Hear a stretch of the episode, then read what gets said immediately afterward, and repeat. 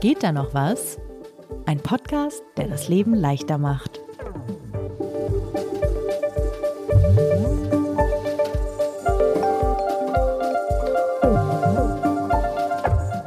Sebastian, wie entspannst du dich eigentlich? Du meinst so nach der Arbeit abends? Ja, genau. Was machst du, um runterzukommen? Oh, super unterschiedlich, muss ich gestehen. Es gibt da noch so eine Phase mit Kids ins Bett bringen und danach beginnt eigentlich erst die Gelegenheit überhaupt zu entspannen und das alles dabei von manchmal noch laufen gehen, über Serie gucken, aber auch viel, muss ich gestehen, snacken. Ich laufe dann immer vom Sofa zum Kühlschrank und zurück dreimal. Ich kann diese Frage ehrlich gesagt gar nicht so gut beantworten. Ich finde es schwierig zu sagen, ich habe auch kein festes Ritual, genau wie du beschreibst. Ich gucke auch Serien. Manchmal gehe ich noch raus, spazieren, wenn nicht Pandemie ist. Gehe ich auch gerne mal essen abends. Und funktioniert es? Bist du dann entspannter, wenn du dann letztendlich ins Bett gehst? Hm. Also mir fällt es echt schwer abzuschalten. Ich merke das immer wieder, dass ich dann doch noch an irgendwas rumdenke, was ich tagsüber gemacht habe. Gestern Abend zum Beispiel konnte ich ungefähr eine Stunde nicht einschlafen, weil ich noch über diese Podcast-Folge nachgedacht habe. Also äh, das begleitet mich schon und ich finde es auch schwierig. Das heißt, du nimmst deine Gedanken an die Arbeit quasi mit ins Bett und Entspannung, Erholung gelingt dir nicht wirklich. Also nicht nie, aber nicht regelmäßig, würde ich sagen. Da wir einen Podcast zum Glück haben, in dem wir uns diese kleinen und großen Probleme des Alltags vornehmen, darf ich raten, dass es heute um das Thema Abschalten und Entspannen nach der Arbeit geht? Genau, genau genommen um das Thema Erholung. Was der Unterschied zur Entspannung ist, dazu erzähle ich dir später noch mehr. Alles klar, wollen wir uns vielleicht einmal kurz vorstellen, bevor wir loslegen? Sehr gerne. Ich bin Sebastian Horn, stellvertretender Chefredakteur von Zeit Online. Und mein Name ist Lisa Hegemann. Ich leite das Digitalressort von Zeit Online. Und das ist der Podcast Geht da noch was, in dem wir uns ein bisschen optimieren. Genau, das Leben ein bisschen einfacher machen wollen jeden zweiten Montag, überall da, wo es Podcasts gibt. Man kann uns da folgen, abonnieren. Man kann uns auch E-Mails schreiben, habe ich gehört, an. Geht ja noch was at zeit.de. Genau, perfekt. Und dann lass uns doch mal mit der Entspannung beginnen.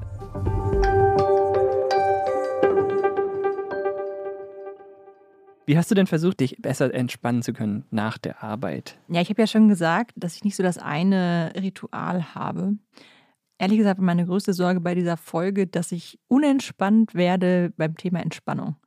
Also sprich, dass ich quasi gestresst davon bin, mich entspannen zu müssen. Das war ehrlich gesagt auch mein erster Gedanke, als du sagtest, du würdest gerne dich um dieses Problem mal kümmern.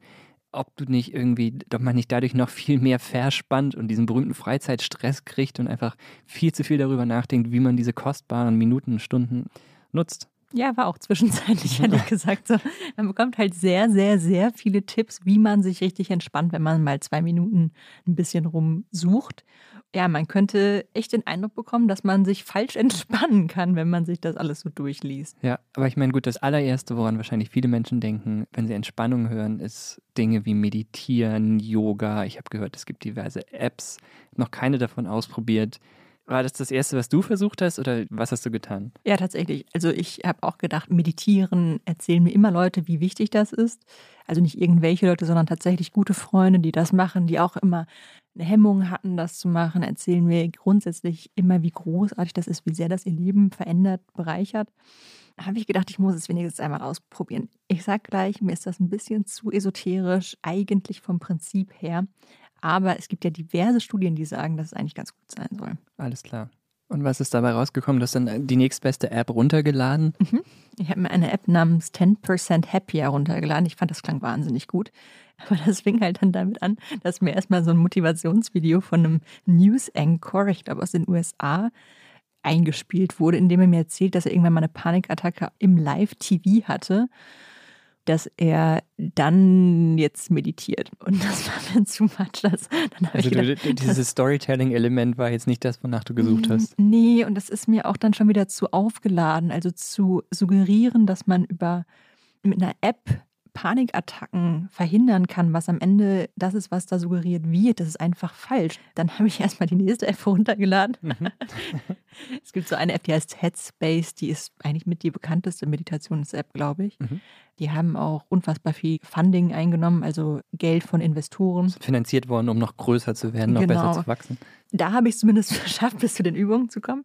Ich habe das Handy in der Hand gehalten und die erste Übung, die du machst, ist dann eine Atemübung. Also du bekommst einen Himmel angezeigt und dann so einen Balken, wie lange du einatmen sollst. Dann musst du es halten, dann musst du wieder ausatmen. Mhm. Also ganz basismäßig. Hast du alles abgestellt, was sonst auf deinem Handy passiert in der Zeit und dann macht die App das für dich? Es war abends, also da war irgendwie nicht mehr so viel los. Das kann ich dir gar nicht beantworten. Also jedes Mal, wenn ich das gemacht habe, ist zumindest jetzt nicht irgendwie noch eine Slack-Nachricht reingepoppt. Aber was tatsächlich passiert ist, ist, dass ich dachte, hm, jetzt starre ich hier die ganze Zeit auf dieses Handy und gucke mir diesen Balken an. Mhm. Und das war irgendwie dann auch nicht das Richtige für mich. Also du wolltest dich eigentlich von deinem Handy auch in dem Moment lösen.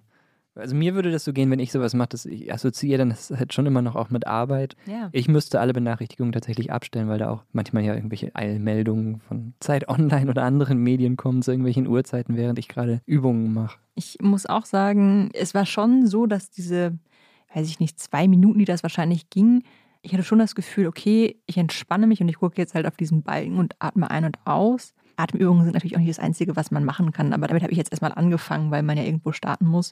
Und ja, auch diese App, das ist am Ende alles sehr pädagogisch heilsam erklärt. Also als wäre man irgendwie ein kleines Kind mhm. und bekommt so ein Poesiealbum geschrieben. Stellen Sie mhm. sich einen Himmel vor. Der Himmel ist blau, auch wenn Wolken davor ziehen, ist der Himmel immer noch blau. Äh, ja, Vielleicht ist das eine Marktlücke, Lisa. Meditations-Apps für nüchterne Menschen äh, erfindet mit einer deutlich sachlicheren Ansprache. Atmen jetzt. Ja, das ist das, wo das große Geld liegt. Ja, okay, ich glaube, ähm, wir können okay. den Podcast an dieser Stelle beenden. Ich äh, gründe jetzt eine Meditations-App. Ja, sehr schön. Okay, meditieren war vielleicht ein ganz okayer erster Schritt mit diesen Apps, aber das war jetzt scheinbar definitiv noch nicht die Lösung deines Problems. Das ist richtig. Ich habe aber auch nicht als nächstes Yoga gemacht. Ich dachte mir, vielleicht ist es sinnvoll, sich erstmal mit den Grundlagen zu beschäftigen, weil ehrlich gesagt kann ich dir gar nicht so genau sagen, was eigentlich Entspannung bedeutet. Also mhm. gehe ich einen Halbmarathon laufen, ist das dann schon Entspannung mhm. Oder ist das dann körperlich anstrengend und deswegen ist es das nicht? Also ich kann ich dir einfach nicht sagen. Also die Frage, wonach man da überhaupt sucht. Das ist uns ja schon häufiger in diesem Podcast auch begegnet. Ich erinnere mich an die Geschenke kaufen Folge, wo wenn man sich erstmal über des Problems irgendwie bewusster wird, dann versteht man auch besser, wonach man da eigentlich gerade auf der Suche ist. Ja, ganz genau. Und ich habe tatsächlich dann so ein bisschen geschaut, auch was gibt es eigentlich für Forschung dazu, gerade zu diesem Thema Arbeit, Freizeit. Da gibt es eine Person, die hat da unfassbar viele Studien zu gemacht und das ist Carmen Binnewies. Sie ist Professorin für Arbeitspsychologie am Institut für Psychologie an der Universität Münster und sie hat erst einmal mit einem Missverständnis aufgeräumt. Ich glaube, im Laienkontext oder so im Alltag äh, sprechen viele von Entspannung und setzen das oft gleich. Entspannung ist auch eine wichtige Facette von Erholung, aber es ist eben auch nur eine Facette von Erholung. Aus äh, jetzt wissenschaftlicher Perspektive würde man sagen, dass Entspannung eben genau diesen Teil abdeckt, der eher beinhaltet, dass man zur Ruhe kommt, dass diese Anspannung wirklich runtergeht, was eher mit ruhigeren Aktivitäten, sowas typisches keine Ahnung, man liegt auf dem Sofa oder liest ein Buch oder geht in die Sauna oder was auch immer das für ist in der Badewanne. Das ist eben für jeden auch ein bisschen was anderes. Aber dieser Prozess, der eben dieses Runterkommen beinhaltet und auch zum Beispiel physiologisch in manchen Studien dann auch so gemessen wird, dass die Herzrate sich wieder verlangsamt und dort äh, ein niedriges Aktivitätsniveau mit charakterisiert ist. Aber es gibt ja auch andere Erholung. Also es muss ja nicht immer nur auf dem Sofa liegen sein. Ah, ich verstehe. Also Entspannung und Erholung sind nicht das Gleiche. Mhm. Im Prinzip kann man sagen, Entspannung ist immer auch Erholung, aber Erholung ist nicht immer automatisch Entspannung. Das war für mich tatsächlich neu. Verstehe. Es gibt ja tatsächlich, sie sagt ja, dass es mehr gibt als nur auf dem Sofa liegen. Und da habe ich auch mit ihr drüber gesprochen, das hatte ich auch vorher schon gelesen. Es gibt im Prinzip vier Merkmale von, in der Wissenschaft sagt man, einer erholsamen Aktivität. Das ist das Abschalten von der Arbeit, Entspannung, das hatten wir schon, selbstbestimmte Freizeitgestaltung und herausfordernde Tätigkeiten. Okay, vier Sachen, das musst du jetzt aber einzeln erklären, was das bedeutet. Das kann Carmen Binnewies viel besser erklären als ich. Das eine ist eben Entspannung, ob ich Entspannung erleben kann. Und das ist aber eben für es mag natürlich auch Gemeinsamkeiten geben. Zum Beispiel Yoga ist ja was, was manche, ist auch anstrengend manchmal, aber was viele entspannt erleben, aber auch nicht alle Personen. Ein zweites Merkmal ist das Abschalten von der Arbeit, also dass man das schafft, ähm, bei der Aktivität auch gedanklich loszukommen von der Arbeit. Denn das kennen wahrscheinlich auch viele Leute, dass nur weil man nicht mehr bei der Arbeit ist, kann es aber trotzdem sein, dass mir die Sachen die ganze Zeit noch im Kopf rumgehen und dann arbeitet mein Kopf im Prinzip weiter. Und das ist auch immer noch anstrengend und äh, belastet uns. Deshalb ist es ganz wichtig, dass man abschalten kann. Ein drittes Merkmal, das nennen wir die sogenannten Mastery-Aktivitäten oder Erlebnisse. Das sind Erlebnisse, die eher so aktive Erholung charakterisiert. Also Erlebnisse, bei denen man das Gefühl hat, man lernt was Neues oder man hat eben das Gefühl, man hat so ein Kompetenzerleben, also man erreicht was. Also drei Sachen verstehe ich sofort. Entspannung, ja, also so ein bisschen irgendwie, das ist ja auch was Körperliches, runterkommen, so Atemfrequenz verlangsamt sich. Das Abschalten von der Arbeit, ehrlich gesagt, das ist mein größtes Problem. Das zu erreichen ja, und das zu trennen, ohne dass man weiter über die Sachen grübelt. Ich, ich denke halt immer, es ist halt nicht so, dass ich irgendwie in einer Fabrik arbeite, wo ich an der Maschine was mache und dann gehe ich nach Hause, mache die Maschine aus und zu Hause kann ich nicht mehr arbeiten. Ich kann dadurch, dass sich viel Arbeit auch im Kopf abspielt, ja theoretisch auch dann noch gedanklich weiterarbeiten. Und das Dritte kann ich auch extrem gut verstehen wiederum und ich glaube, das funktioniert bei mir sogar ganz gut, dass man sich eine Tätigkeit sucht, über die man sich erholt und entspannt. Also ich habe manchmal den Eindruck, einfach auf dem Sofa zu liegen, leider halt dann auch oft mit dem Handy, ist gar nicht so erholsam, wie zum Beispiel irgendwie was zu lesen. Ja, ich glaube, das ist ein total guter Punkt. Sie hat auch gesagt, dass eben auch Sport so eine herausfordernde Aktivität, also eine Mastery-Aktivität sein kann. Oder ein Ehrenamt kann das sein. Es kann auch ein Sprachkurs sein. Und darüber habe ich ehrlich gesagt vorher gar nicht so viel nachgedacht, dass ja nicht Entspannung immer heißt, auf dem Sofa zu liegen und Netflix zu bingen, sondern dass es eben auch sein kann, dass man sich vielleicht einfach noch was vornimmt. Also ja, den Theaterbesuch oder ins Kino gehen, das entspannt mich ja auch auf eine Art. Nee, das habe ich wieder falsch gesagt. Man erholt sich ja mhm. da auch auf eine Art. Aber es ist eben nicht, ich sitze zu Hause und mache gar nichts. Verstehe. Und der vierte Punkt, den sie angesprochen hatte? Ähm genau, das kann sie vielleicht nochmal erklären, weil ich finde, das führt uns nochmal zu einem weiteren Punkt. Die vierte Erfahrung oder das Merkmal, das nennt sich Selbstbestimmung in der Freizeit oder Kontrolle. Und da geht es darum, inwiefern wir eben selber bestimmen können, wie und welche Tätigkeiten wir nachgehen.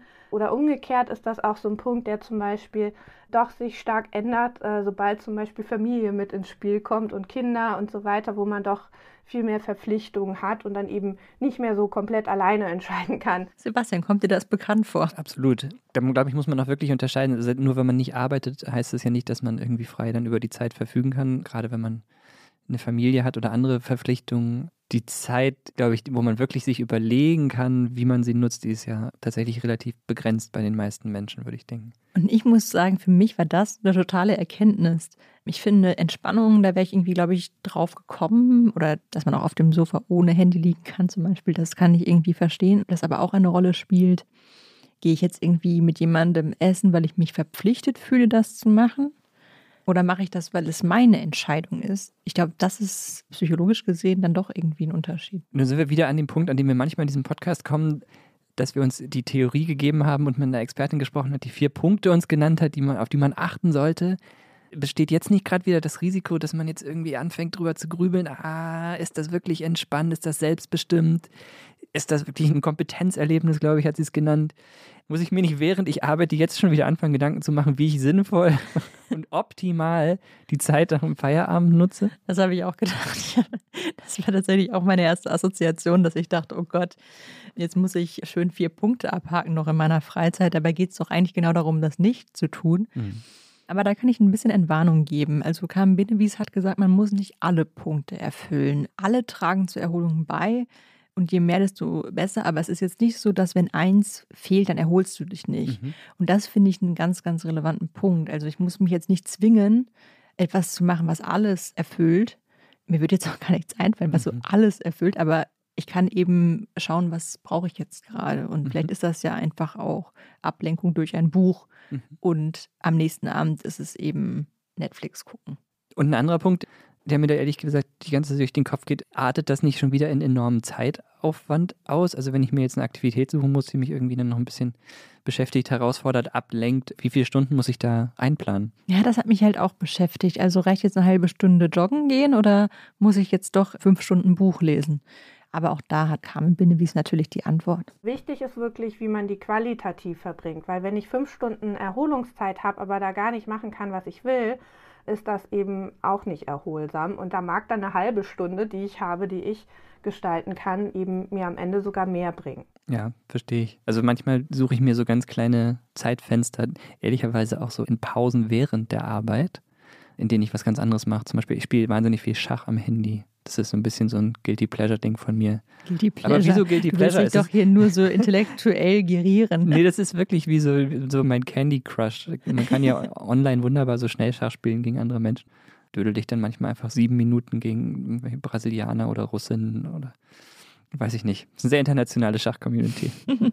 das ist doch jetzt total interessant, dass es eigentlich eine Tätigkeit ist, die dich erholen kann.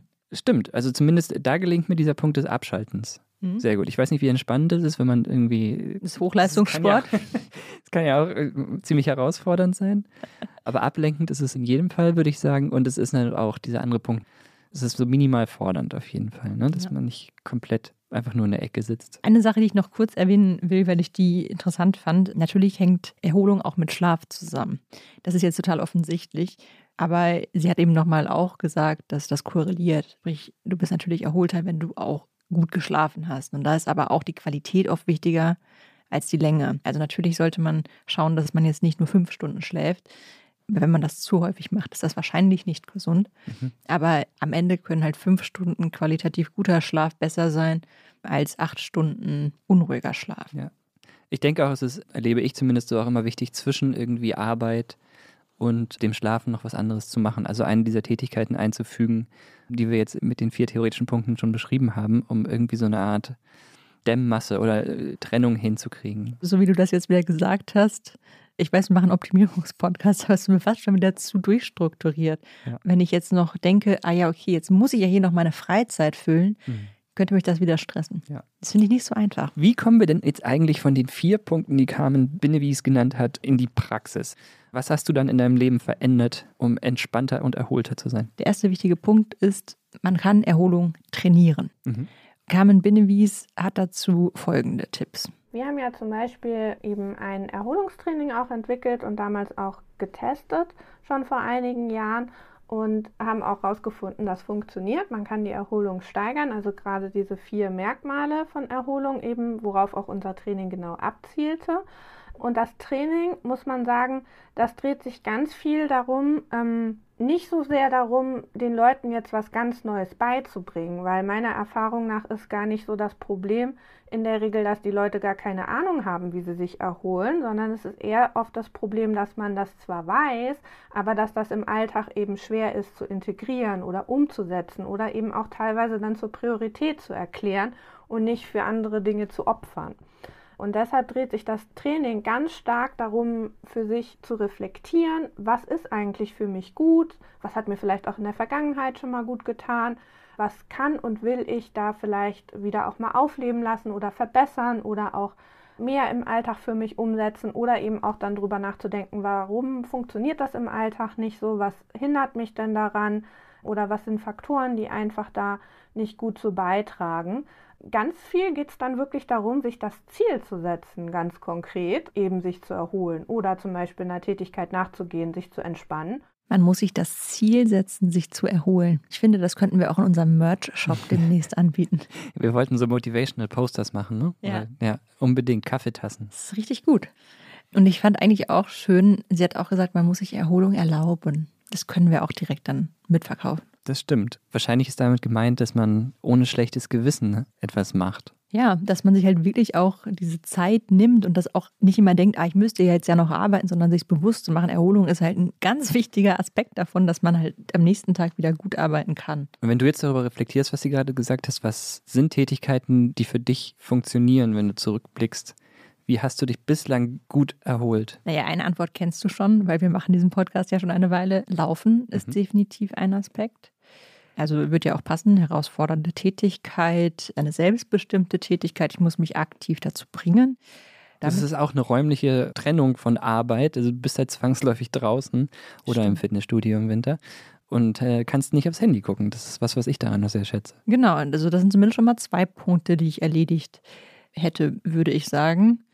Ob ich dabei aber auch abschalte, das kommt sehr darauf an. Ich fühle mich manchmal beim Laufen genötigt, Podcasts hören, die für mich beruflich wichtig sind. Mhm. So, keine Ahnung, Pivot mit Kara Swisher und Scott Galloway oder so. Mhm.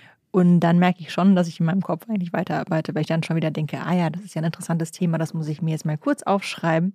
Und dann ist es ja auch nicht so Entspannung im Sinne von der Puls geht runter. Aber das ist wirklich, finde ich, ein total interessanter Punkt. Es gibt so Tätigkeiten, die liegen in so einem Graubereich zwischen Privat und Arbeit. Also wir sind Journalistin, Journalist.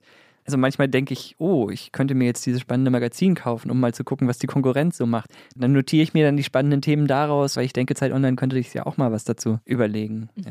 Aber ehrlich gesagt sind das auch häufig angenehme Sachen. Vielleicht die wenigen Momente, wo dann wirklich Erholung und Arbeit so eine Symbiose eingehen. Wobei ich das interessant finde, weil ich habe mit Carmen Binnewies auch über Stress gesprochen. Gibt es eigentlich positiven Stress, war meine Frage. Sie sagt, ja, also es gibt sozusagen aus einer Motivations- oder Leistungsperspektive, kann es sein, wenn es dir sehr viel Spaß macht, an etwas zu machen, dann kommst du in den Flow rein. Das stresst dich aber auch.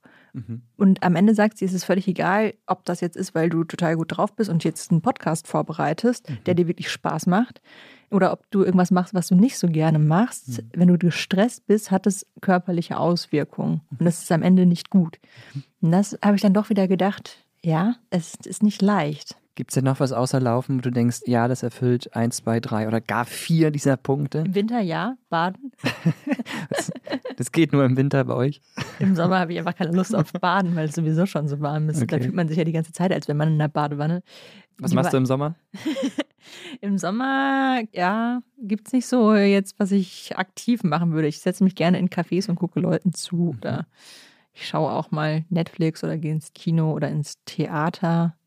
Weiß auch nicht besonders sommerspezifisch. Aber apropos Netflix, nach allem, was du jetzt weißt über Erholung, ist Netflix etwas, was man vielleicht sogar aktiv häufiger und mehr machen sollte, um sich zu erholen. Also nochmal irgendwie vor so einem Bildschirm klemmen abends und einfach ein paar Stunden Serien gucken. Ich sage jetzt die langweilige Antwort. Es kommt natürlich darauf an, was du da bei Netflix machst. Wenn du jetzt aktiv entscheidest, du schaust dir eine Serie an, die dir auch Spaß macht, mhm. dann sagt Carmen Binnewies, super, dann entspannt dich das ja auch, weil das selbstbestimmt Freizeit ist. Wenn du dich jetzt nur berieseln lässt, und einfach irgendwas guckst, kann das wieder diesen Effekt haben, dass du das Gefühl hast, ah, du machst eigentlich gerade nicht das, was du machen willst. Mhm. Das also, ist jetzt sehr vereinfacht. Ja, und lass mich raten, Second Screen dabei ist ohnehin wahrscheinlich eine super schlechte Idee. Über den Second Screen reden wir grundsätzlich gleich nochmal. Das Smartphone. Ich glaube nicht grundsätzlich. Auch da wieder die Frage, was machst du da? Mhm. Aber was mich ja interessieren würde, Sebastian, du arbeitest ja auch viel. Wie schaffst du es eigentlich? Du hast gerade schon gesagt, dass du es auch nicht so gut schaffst, dich von der Arbeit zu entgrenzen. Warum nicht? Ich glaube, das ist von allen vier Punkten das Allerschwerste. Also seine Gedanken zu kontrollieren, ist die größte Herausforderung. Wobei ich jetzt schon von dir in dieser Folge gelernt habe, dass man das vielleicht noch besser schafft, wenn man sich auf andere Aktivitäten tatsächlich auch einlässt, die einen so ein bisschen fordern. Wenn man nochmal was macht, was einen auch dazu zwingt, noch ein bisschen darüber nachzudenken, ohne dass das wiederum dann gleich in, in Stress ausartet. Aber mhm. häufig ist es einfach so, dass ich am Vorabend darüber nachdenke, welches Problem ich am nächsten Morgen lösen muss und das dann mit in den Schlaf nehme. Auch ein großes Problem, das ich habe. In der Pandemie hat sich das bei mir zumindest auch nochmal verschärft, weil ich es wahnsinnig schwer finde abzuschalten, wenn ich weiß, der Arbeitslaptop ist doch nur im Zimmer nebenan. Mhm. Im Gespräch mit Carmen Binnewies habe ich gelernt, dass es verschiedene Möglichkeiten gibt, sich zu entgrenzen oder abzugrenzen von der Arbeit. Und das fand ich interessant, weil ich dachte, okay, ja klar, räumliche mhm. Distanz. Ne? Du legst den Arbeitslaptop in das eine Zimmer und du bist im anderen. Wäre ich vielleicht noch drauf gekommen. Dann gibt es aber auch eine kommunikative. Also du kannst Leuten sagen, mittwochs zwischen 18 und 20 Uhr bin ich nicht erreichbar. Oder wie wir das mal in unserem Kommunikationstool auf Slack machen, seinen Status einstellen und neben dem Namen dann für andere sichtbar irgendwie erscheint, ist gerade nicht erreichbar. Ja, genau. Also du kannst ja, bei uns gibt es zum Beispiel so ein Emoji, das ist dann das Handy, das durchgestrichen ist und dann ist klar, okay, die Person sollte ich jetzt vielleicht lieber nicht anschreiben. Kann man übrigens auch im Unternehmen machen natürlich, dass man sagt, ab 18 Uhr keine Mails mehr. Mhm. Ja, ich sehe das bei uns. ähm, es kann auch sowas sein wie, du gibst deine private Nummer nicht raus. Das war ein Beispiel, das Kam Binnewies aus ihrer persönlichen Erfahrung genannt hat. Ähm, dann gibt es noch eine zeitliche Komponente. Das hat Carmen Binnewies, wie ich finde, sehr einleuchtend erklärt. Das kann einmal bedeuten, dass man für sich wirklich Arbeitszeiten definiert. Was aber auf der anderen Seite auch oft wichtig ist, ist Freizeiten zu definieren. Also zu sagen, Mittwochs abends von 18 bis weiß ich nicht wie viel Uhr. Da ist aber wirklich meine Freizeit und da darf mich niemand stören. Oder samstags arbeite ich prinzipiell nie. Das ist eben für jeden ein bisschen was anderes. Ne? Also, dass sozusagen diese Zeit geschützt wird, weil das ist oft auch so eine Gefahr. Ich glaube, das erfordert aber wahnsinnig viel Disziplin, ne? Also bis hin zu, dass man sich diese Zeiten in den Kalender einträgt. Ja. Habe ich auch schon versucht, also mit mittelmäßigem Erfolg. Also es geht dann zwei, drei Wochen gut, dass man sich diese Blocker im Kalender setzt und sich auch dran hält und dann irgendwann fängt man wieder an, das aufzuweichen, Kompromisse einzugehen und zack, bumm, sind sie wieder weg. Da sagt Carmen Binnewies auch, wie gesagt, sie ist einfach eine super Gesprächspartnerin für das Thema gewesen. Man muss es nicht immer alles stoisch machen. Also du kannst auch mal an einem Mittwoch sagen, okay, das geht jetzt heute nicht anders, weil die Kinder müssen irgendwie noch zu einem Kindergeburtstag oder was auch immer. Und das ist dann auch in Ordnung. Also ich glaube, was ich in diesem Podcast ja auch immer stärker lerne, ist, wenn man starre Regeln hat, funktionieren sie im Alltag oft nicht. Und dann ist es sehr leicht, sie wieder zu brechen und zu sagen, ach ja, das geht ja nicht. Und dann, dann lässt man es ganz. Aber wenn man sich klar macht, du wirst immer einen Tag haben, an dem es nicht geht. So wie du mal von Nicht-Lauftagen gesprochen hast in der Lauffolge. Ja, ganz genau. Ich meine, am Ende muss man einfach für alles Zeit definieren. Ja, Freizeit Ja. ist auch. Man muss einfach Zeit definieren. Aber das Gute ist ja, wir haben ja jetzt schon ein paar Folgen gemacht, in denen wir auch sagen, wie wir diese Zeit füllen können. Das ist Ja. doch ganz beruhigend. Ja, aber lass uns doch nochmal einfach, weil auch das uns immer wieder beschäftigt, nochmal mit diesem Endgegner, dem größten Feind aller Entspannung, Erholung. Scheinbar eines der größten Übel in der Moderne. Lass uns noch kurz über Smartphone reden. Hat sie denn da auch Tipps gehabt, beziehungsweise irgendwie Hinweise, wie man damit jetzt umgehen sollte? Ja, und das fällt unter die verhaltensbezogene Grenze, die man ziehen kann. Das ist nämlich das, was man selbst beschließen kann, was man genau macht.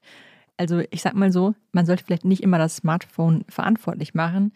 Und Carmen Binnewies hat dazu eine, wie ich finde, herrlich unideologische Antwort. Wir haben das zum Beispiel auch in Abschlussarbeiten uns angeguckt, genau. Und äh, also weil mich das auch wirklich gestört hat, vorher in manchen Aussagen zu sagen, das Smartphone an sich ist irgendwie äh, schädlich, weil ich so denke, es ist ja nicht das Gerät an sich, sondern der Umgang damit und was ich damit tue. Einschränkend muss man sagen, dass viele Studien da natürlich auch äh, sich berufsbezogen, also wirklich von der Arbeit gestellte Smartphones angeguckt haben. Da ist natürlich gegebenenfalls was anderes. Aber wir haben das genau herausgefunden, dass äh, es eben davon abhängt, was man tut mit dem Gerät. Also ob man das jetzt für freizeitbezogene Aktivitäten eben benutzt oder für arbeitsbezogene Aktivitäten. Und das macht eben einen Unterschied. Finde ich logisch. Total. Du hast zwei Geräte, ein Arbeitshandy und ein privates? Ja. Das ist ja auch eine Form zu trennen, ne? Ich habe jetzt tatsächlich auch Slack, unser Kommunikationstool, von meinem Privathandy geworfen. Ich musste das neulich nochmal neu aufsetzen und dann habe ich einfach gedacht, das lädst du dir jetzt gar nicht mehr runter. Auch meine Mails sind nur auf dem Diensthandy. Und ich meine, es sorgt manchmal auch für die absurde Situation, dass ich abends irgendwie, keine Ahnung, im Bett liege, dann erst auf das eine Handy gucke, was privat so los ist, und dann auf das zweite Handy gucke, was noch arbeitsmäßig so los ist. Ja. Also man muss sich da auch ein bisschen disziplinieren. Aber ich fand es einfach angenehm, gerade weil ich ja, du weißt ja, ich beschäftige mich mit diesem Digitalzeugs auch schon länger.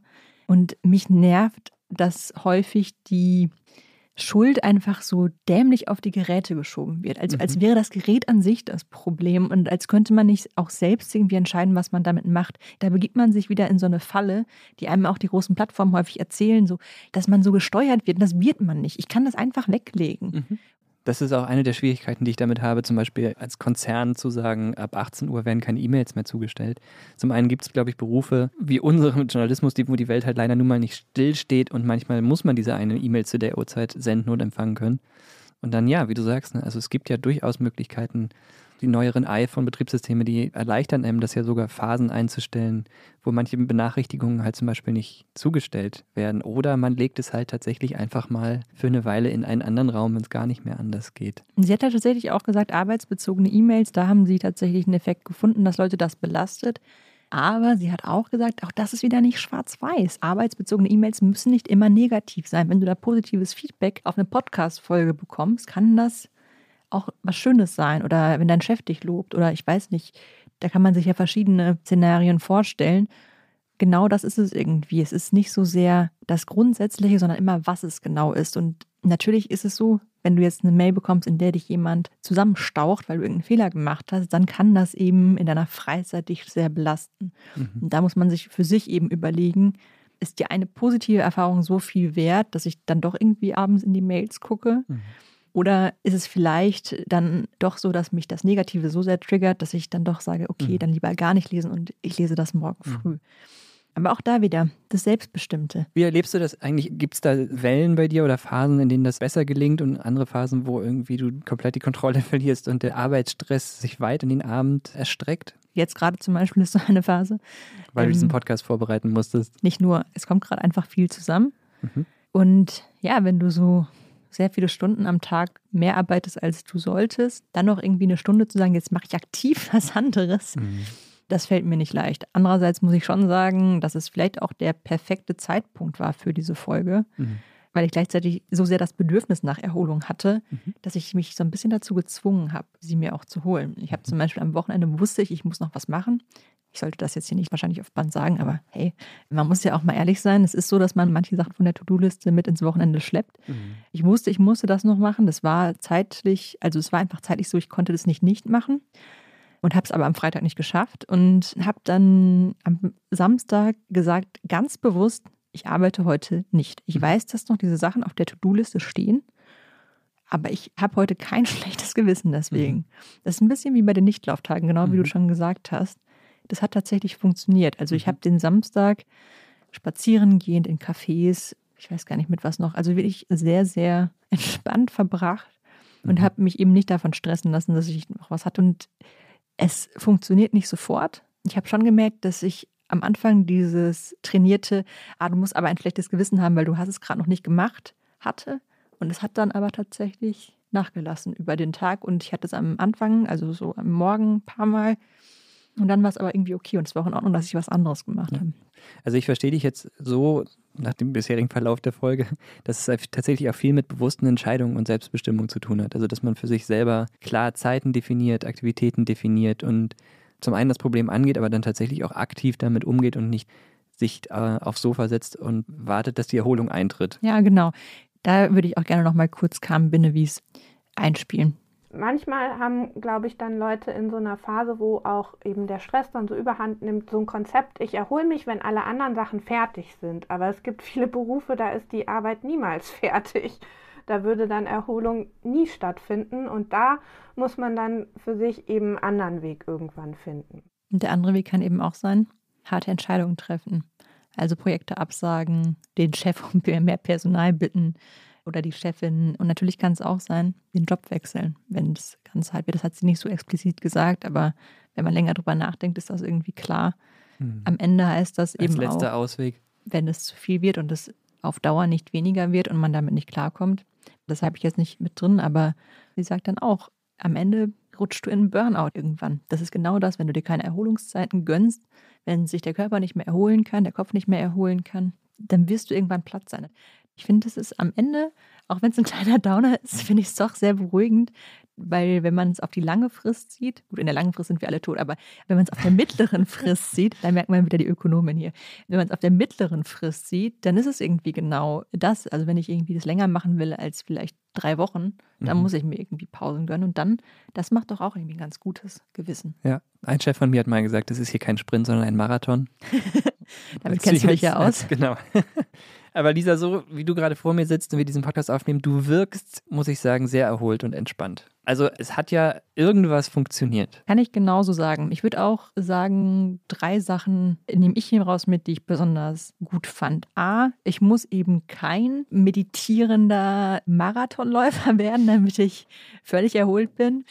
Man muss sich einfach überlegen, wann kann ich wirklich gut abschalten und wenn das abends beim Kochen ist, dann ist es abends beim Kochen. Und ich muss dafür nicht irgendwas Neues lernen. Das fand ich vielleicht das Schönste, was sie gesagt hat.